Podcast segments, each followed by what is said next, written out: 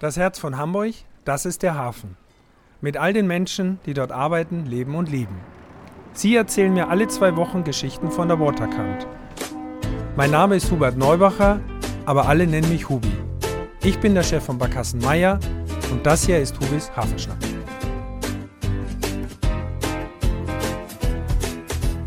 Ja, moin liebe Hafenschnack-Freunde, hier ist euer Hubi und wir starten mit einer neuen Folge vom Hafenschnack. Und mein heutiger Gast, über den ich mich sehr freue, ist Heiko Schlesselmann, der Inhaber und Geschäftsleiter des ältesten Theaterschiffs, des Hamburger Theaterschiffs. Des äh, Hamburger Theaterschiffs und des äh, ältesten deutschen Theaterschiffes. So ist es. Heiko, ich freue mich sehr, dass du da bist. Moin, ich freue mich auch über die Einladung. Vielen Dank.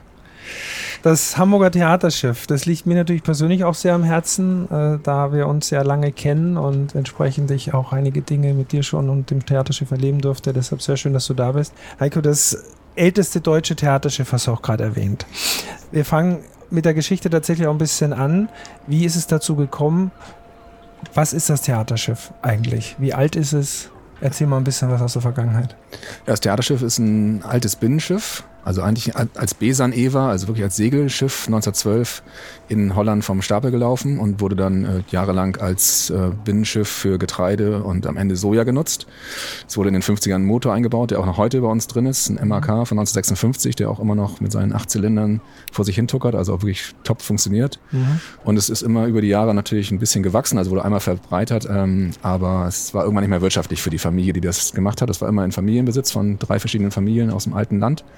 Und die letzte Familie hat dann gesagt, jetzt äh, ist nicht mehr wirtschaftlich, wir müssen das loswerden. Und der Gründer und äh, Vorbesitzer Ebert Möbius mit seiner Frau hatte ähm, in Kroatien ein Schiff gesehen, wo die ganzen Schauspieler an Bord waren, aber dann im Hafen gespielt haben, also draußen. Ja. Und er dachte immer, das Schönste wäre doch, wenn man auf einem Schiff spielen könnte und das in Hamburg mit dem Hafen, das würde ja passen. Mhm. Und hat dann ein bisschen gesucht, ein paar Jahre und hat dann irgendwann die damalige Rita Funk gesehen, wie sie im, im Hafen lag und zum Verkauf stand und hat dann viel Kraft und viel Energie und Finanzen aufgewendet, um dieses Schiff zu kaufen und mhm. dann auch mit viel Eigenleistung umzubauen zu einem Theater. Also der, da, wo die Menschen drin sitzen und wo die Bühne ist, ist der alte Laderaum, mhm. wo das Getreide war. Vorne wurden dann Garderoben eingebaut für die Schauspieler.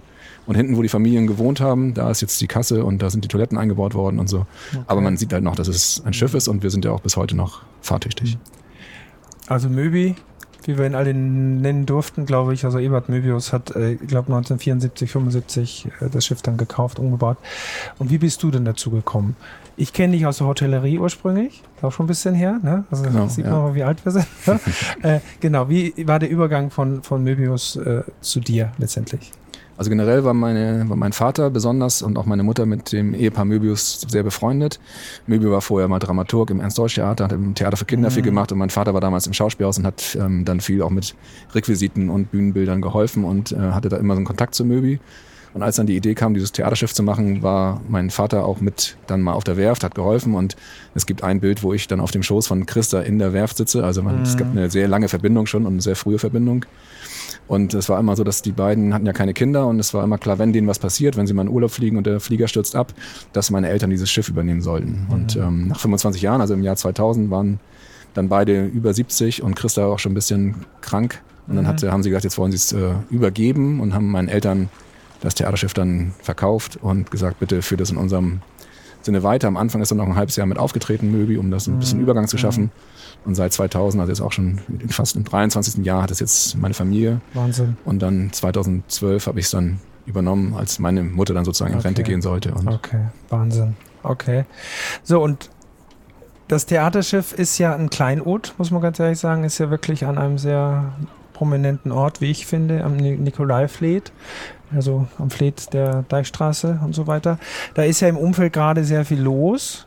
Das heißt, ihr seid da sehr prominent besetzt, aber da reißt gerade einiges um. Also für die Zuhörerinnen auch, ihr seid quasi im Hintergrund des ehemaligen Hamburg-Süd-Gebäudes, also da im Nikolaifleet liegt ihr, an der Holzbrücke. Und gehen wir mal auf das Programm des Theaterschiffs gleich ein, weil äh, wir sind jetzt bei mir hier auf der MS Hafen Hamburg, weil wir auf dem Theaterschiff heute den Podcast nicht aufnehmen können, weil am 31.03., also in einigen Tagen, tatsächlich eine Premiere ansteht, wie es die bisher noch nicht gegeben hat bei euch. Ähm, es gibt eine Matrosenshow an Bord, Wellensturm und steife Prisen. Richtig. Etwas ganz anderes. Erzähl erstmal kurz da was dazu und dann zu dem Programm, was grundsätzlich sonst so gespielt wird. Genau, jetzt sind die letzten Tage sozusagen und es finden natürlich die letzten Durchläufe, die letzten Proben statt, weil dann schon in ein paar Tagen die erste Vorpremiere kommt und dann am, am 31.3. dann die große Gala-Premiere. Mhm. Ähm, äh, Matrosenshow, drei Personen. Unser Schiff ist ja wie gesagt, sehr klein, 34 Meter lang, hat irgendwie sechs Meter Breite, das heißt einen sehr kleinen Raum mit einer Deckenhöhe von nicht mal zwei Metern. Mhm. Die Bühne ist eigentlich zweimal zwei Meter, jetzt ist sie verbreitert worden auf äh, 3,50 Meter in der Breite, damit die drei äh, Tänzer und Künstler und Sänger, die halt auch da wirklich steppen und riesen Tanzchoreografien jetzt geprobt haben und so, damit sie auf der Bühne ein bisschen Platz haben, um ein bisschen bisschen was zu machen. Mhm. Und es äh, wurde halt, die Bühne wurde wieder vergrößert. Wir haben dann äh, einen Lichtdesigner engagiert, der sonst auch große Musicals macht. Der hat dann oft versucht, diese kleine Bühne bei jedem Lied anders zu illuminieren. Wir haben ganz viel neue Lichttechnik besorgt und also der Raum wird jetzt ganz anders erlebt, als es sonst der Fall ist. Und es wird halt eine richtige Show. Also es ist so ein Zwischending aus Revue, Musical und einfach Tanz. Und das äh, wird, mhm. wird glaube ich, richtig toll, gerade in diesem kleinen Raum. Und äh, die drei jungen Männer sind wirklich, also nicht nur gesanglich stark, auch tänzerisch sehr stark und auch einfach schön anzusehen. Und es wird, wie bei Matrosen so ist, natürlich auch mal irgendwann das äh, Hemd ausgezogen. Und das wird, glaube ich, für viele ein Hingucker sein, für Frau, Mann und äh, andere. ja, ist also tatsächlich was Neues, weil man kennt euch natürlich eher aus dem politischen Kabarett und äh, auch Literaturlesungen, Comedy, Musikshows eher weniger so. Ähm, da spielt natürlich eine ganz große Rolle auch der künstlerische Leiter Michael Frohwin, der dich, glaube ich, in allen Bereichen da sehr unterstützt und, und diese Idee mit auch auf den Weg gebracht hat. Genau, Michael Frohwin ist seit 2007 an Bord und macht die künstlerische Leitung und ist immer für alle Programme sozusagen zuständig, zu überlegen, was kann man machen, sich die Schauspieler anzuschauen oder Schauspielerinnen. Und ähm, hat jetzt auch immer schon über Jahre die Idee gehabt, dass man im Hamburger Hafen halt auch was mit auf dem Schiff muss man mhm. was machen, mal mit Matrosen, mal was richtig, richtig maritimen Abend, der so ein bisschen hervorsticht. Und ähm, eigentlich ist unser äh, Genre eher das Kabarett, also in allen genau. Facetten, auch literarisch, ein bisschen musikalisches Kabarett und halt viel politisches Kabarett. Damit sind wir jetzt auch wirklich äh, seit 2015 immer sehr stark am Wachsen, was die, die Auslastung angeht. Und wollten jetzt mal was Neues probieren und halt mal nochmal wieder irgendwie auch versuchen, ein anderes Publikum, was vielleicht nicht unbedingt Kabarett mag, zu uns zu holen, mhm. um ein bisschen zu verbreitern, auch das Publikum ja. noch mehr, noch mehr Leute zu gewinnen für Schiff, die mhm. vielleicht auf sowas Lust haben, auf was ganz Neues, Tänzerisches, Musikalisches. Wie sehr kommt es euch denn dann zugute, dass äh, Hamburg sowieso als Tourismusstadt Gott sei Dank wieder so da ist? Wir merken es ja auch bei uns im Rundfahrtsgeschäft, dass also Hamburg als Destination sehr begehrt ist und dass auch mehr Wert im Hamburger Tourismus jetzt auf Kunst und Kultur gelegt wird. Es war ja schon immer präsent, auch aus meiner Sicht, aber äh, Hamburg Tourismus zum Beispiel geht jetzt ja auch sehr auf die Kultur ein. Wie sehr äh, betrifft es euch oder wie, wie färbt es auf euch ab, dass die Kultur tatsächlich so breit gefächert ist in Hamburg? Also generell sind wir sicherlich Nutznießer äh, von der Eröffnung auch der Elbphilharmonie. Ja. Aufgrund der Nähe von uns, von des Nikolai-Fläts dann auch zur Innenstadt hinein, auch zu den Musicals. Man hat das äh, schon ab 2015 gemerkt, dass es immer mehr kulturaffine Touristen gibt, die nach Hamburg kommen und dann einen Tag halt für ein bisschen mehr Geld ins Musical gehen oder dann nachher in die Elbphilharmonie, wenn es Karten gab und einen anderen Abend suchen sie sich was, was sie bei sich in der, in der Heimat nicht haben. Und das mhm. war dann oft auch das Theaterschiff. Und gerade an den Wochenenden haben wir wirklich eine sehr hohe Quote an, an Touristen, die nicht aus, aus dem nahen Umfeld von Hamburg kommen. Und das hat uns es auch dazu gebracht, dass wir teilweise am Wochenende immer unsere 100% Auslastung haben. Und ja. das merkt man schon sehr jetzt in den letzten ja. Jahren. Und das ist auch mhm. ist wirklich auch sehr cool, wenn die Leute nach der Vorstellung sagen, es war jetzt mal was ganz anderes. Gestern waren wir halt üben beim König der Löwen. Heute wollten wir was anderes sehen und es war mhm. beides toll. Und, ähm also das Besondere ist schon, das kann ich auch beschreiben, es ist halt ein kleiner Publikumsraum, man ist sehr nah an der Bühne, ich glaube 120 Sitzplätze insgesamt, also man näher am im Theater auf an der Bühne kann man eigentlich nicht sein als bei euch an Bord. Das erlebt man immer wieder und auch stimmungsmäßig spiegelt sich das wieder, glaube ich, wenn man eine Veranstaltung ist oder bei einer Vorstellung. So geht's mir. Jetzt müssen wir nochmal darauf zurück. Du bist dann 2012 da der Chef geworden quasi wie hat sich das denn verändert? Man muss sich ja vorstellen, du warst zwar immer dabei, aber jetzt bist du Inhaber eines kleines Thea kleinen Theaters, einen schwimmenden Bereich sogar noch, also auch noch Seefahrt dabei, kommen wir auch noch dazu, mhm. gab es ja viel zu tun die letzten Jahre. Wie war denn dein Weg? Wie ist heute die Auswahl der Stücke und wie wichtig ist natürlich auch da die Beratung des künstlerischen Leiters? Weil wenn man aus der Hotellerie kommt, ich sage es nochmal, darf ich ja sagen, kennen uns daher auch, äh, und wird dann plötzlich in ein ganz anderes, in ganz andere Branche reingeschmissen. Ja, ist auf jeden Fall spannend, jeden Tag aufs Neue. Also es gibt ja immer wieder auch Sachen, die halt, wie du auch beschreibst, eine, äh, eine Bühne, die schwimmt, die hat natürlich ganz andere Sachen als ein Gebäude, was man irgendwie verwalten muss. Da passieren dann einfach immer wieder andere Sachen, die, die man auch dann erstmal wieder lernen muss und mhm. sich dann auch von außen irgendwie ein bisschen Ratgeber holen muss, weil jetzt irgendwie der Motor auf einmal nicht funktioniert oder weil das Notlicht nicht geht, was dann auf dem Schiff ja über eine Batterie läuft. Und es ist immer wirklich jeden Tag muss man sich wieder irgendwie was Neues ausdenken. Ähm, generell ist eine Geschäftsführung eines Theaters natürlich ein bisschen vergleichbar wie eine Geschäftsführung auch vom Hotel oder wenn man halt irgendwas ein Geschäft leitet. So, man mhm. hat die mhm. gleichen Sachen, man muss Geld ranholen, man muss irgendwie Sponsoren finden, man muss äh, Mitarbeiter finden und die ganze Ab Ab Abläufe, man muss Theater verkaufen, also Theaterkarten verkaufen. Das, da hat mir, glaube ich, die Hotellerie auch viel geholfen, weil man einfach Dienstleister ist. Man mhm. will und muss freundlich sein an der Tür, man, man muss mit den Leuten und will mit den Leuten sich beschäftigen und reden. Und da hat es sehr geholfen, dass ich äh, Hotelfach gelernt habe, weil man einfach immer ein offener Mensch war und immer auch ja. freundlich und man weiß, dass man auch mal vielleicht Kritik dann einfach mal nicht gleich gegen foltert, sondern einfach versucht mit der Kritik dann wieder den, den Gast zu gewinnen.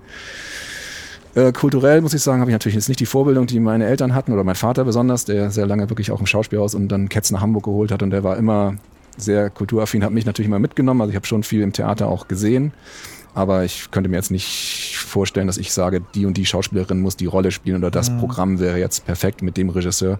Und da bin, da sind wir wirklich sehr glücklich, dass wir mit Michael Frohwin seit 2007, also seit 15 Jahren jemanden haben, der alles kann. Der, der macht mhm. Regie, der schreibt selber Texte, der ist selber auf der Bühne, der hat Ideen, der guckt auch drumherum, was im Schiff vielleicht noch gemacht werden soll. Der hat einen ganz anderen Blick drauf als jetzt wie ich aus meiner Verwaltung heraus.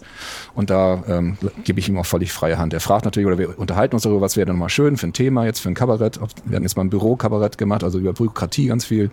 Jetzt machen wir ein Zwei-Personen-Frauen-Programm, wo man halt ein bisschen mehr Improvisation macht, aber halt viel Sketche und so.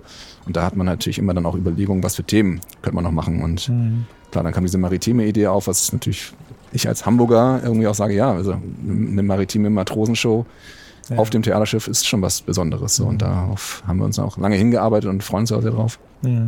Aber ich, ich greife da auch nicht ein, wenn er sagt, der Schauspieler ist perfekt dafür, dann ja. sage ich auf jeden Fall. Klar. Also da kann ich auch nur sagen, ich durfte ja vier Jahre der Vorsitzende des Förderkreises sein. So, ihr habt also einen Freundesförderkreis für das Theaterschiff. Das möchte ich auch explizit nochmal erwähnen, dass auch dieser Förderkreis sehr unterstützenswert ist, weil zum Beispiel die, zum Beispiel die Matrosenshow eben auch vom Förderkreis mit unterstützt wurde oder finanziell, glaube ich, so in der genau. Ausstattung mhm. und so weiter. Und das durfte ich sogar ein bisschen mitbegleiten. Bis letztes Jahr war ich ja da im Vorsitz und äh, die Nachfolge jetzt im Förderkreis macht aus meiner Sicht einen wunderbaren Job, so wie ich das mitkriege auch. Und es braucht es ja wahrscheinlich auch in der Unterstützung fürs Theaterschiff, in der PR und so weiter, dass die Dinge, die ihr macht, in der Kombination, auch die finde ich wunderbar, dass Heiko Schlesselmann, Michael Frohwin, ich glaube, das ist eine super Aufteilung, so habe ich es damals immer erlebt, ähm, dass man da Unterstützung hat durch Freunde des Theaterschiffs, wo man übrigens Mitglied werden kann. Ich möchte das auch nochmal sagen. Also jeder, der das Theaterschiff unterstützen möchte, kann das bitte tun und auf der Homepage alles zu finden und so. Und ähm, ja, ich durfte das äh, eine Zeit lang machen und habe das ein bisschen mitverfolgt. Und eine große Herausforderung war ja auch, das fiel zwar, glaube ich, in die Corona-Zeit, entsprechend war es gut gelegt, unbewusst. Ihr musstet ja das Theaterschiff vor einigen Jahren grundrenovieren. Genau, es war halt so, dass dann einmal, weil es ja 1912 gebaut wurde und dann auch 1975 das letzte Mal, als es dann zum Theater umgebaut wurde, war es komplett das letzte Mal so ein bisschen entkernt. Und es mhm. war klar, dass da jetzt auch äh, im Innenraum die ganze Verkleidung, die Dämmung und so, dass das alles nicht mehr äh, zeitgemäß ist und auch teilweise wirklich, also der Boden so ein bisschen absackte, weil halt einfach die Unterkonstruktion alt wurde. Und da mussten wir einfach mal komplett ran. Und dazu gehörte auch dann die Anleger im, im Nikolaifleet, die ja auch uns gehören. Mhm. Die waren auch jetzt das Stahl gewesen, die waren auch sehr porös, immer wieder hatten wir Löcher drin und die mussten auch einfach mal grundlegend gemacht werden und haben sehr viel, also auch vor Corona, also auch in den, in den Jahren davor sozusagen sehr viel Arbeit auch mit dir zusammen gehabt, um überhaupt erstmal Gelder zu bekommen von der Stadt, mhm. vom Bund, um, weil das war nachher ein, ein glaube ich, knapp 1,3 Millionen, die wir brauchten, um alle Schiffe und das Theaterschiff plus die Anleger da wirklich komplett äh, zu sanieren. Und das war natürlich viel auch Eigenleistung und Eigenkapital äh, nötig. Da haben wir dann diese Gala gemacht in der Elbphilharmonie, die dann doch ein Riesenerfolg wurde. Und das waren sehr viele Maßnahmen. Das war sehr viel Arbeit bis dahin. Und dann mhm. kam der Umzug aus dem Nikolaifleet erstmal in die Hafen City, weil der Nikolaifleet, das äh, Fluttor wurde da saniert, da mussten wir raus. Und dann kam er halt von einem Tag auf den anderen, da waren wir vier Tage in der Hafen City, war dann der Corona-Lockdown Lockdown im März 20. Aber am Anfang dachten wir, oh cool, jetzt packen wir mal das Schiff sofort in die Werft, dann haben wir keine großen Umsatzverluste mehr. Aber dann war es auch bei den Werften erstmal ein Problem, weil die mhm. hatten auch natürlich Corona, durften nicht mehr so viele Mitarbeiter. Dann, dann sie ganz, alle Barkassenunternehmen fingen auf einmal an, ihre Barkassen an die Werften zu packen. Das heißt, es wurde sogar schwierig, dann ähm, ein Angebot zu bekommen von einer Werft für die Sanierung hat dann alles über die Jahre funktioniert und dann kann man natürlich glücklich sein, dass man ja. die Zeit nutzen konnte, wo man hätte sowieso nicht Theater spielen dürfen und dann hatte man ein paar Wochen mehr Zeit, der, auf der Werft was zu machen. Und jetzt sind sie seit 2021 alle Anleger frisch neu da. Es sieht wirklich toll aus und auch das Schiff hat jetzt für die nächsten 40 Jahre wieder ein bisschen mehr Ruhe. Man muss natürlich alle Jahre in die Werft, so wie yeah. du mit deinen Schiffen auch. Aber es wird nicht mehr so grundlegend sein. Also da muss man schon sagen, haben wir auch viel, glaube ich, für die Zukunft jetzt gespart und können es mehr auf die Mhm. Kultur wieder konzentrieren. Naja, und viel Energie und Herzblut reingesteckt. Ne? Also wenn man das heute sieht, wie präsent und schön das alles geworden ist, auch mit der Pontonanlage, dank diverser Unterstützer und Sachverständiger und so weiter, die ja eine große Rolle gespielt haben dabei. Also Hut ab, muss ich ganz ehrlich sagen. Ich habe es ein bisschen verfolgt. Wir haben auch, glaube ich, das Schiff damals mit in die Werft begleitet, mit den Freundeskreismitgliedern und so weiter.